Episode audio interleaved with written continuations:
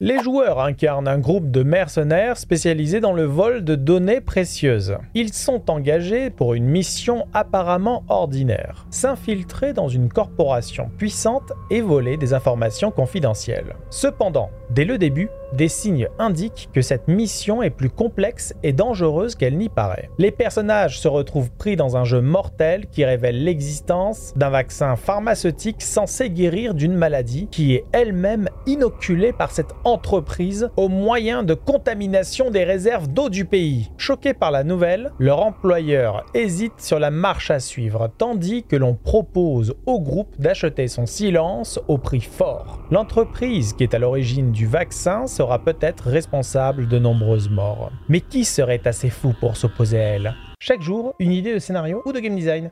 Abonne-toi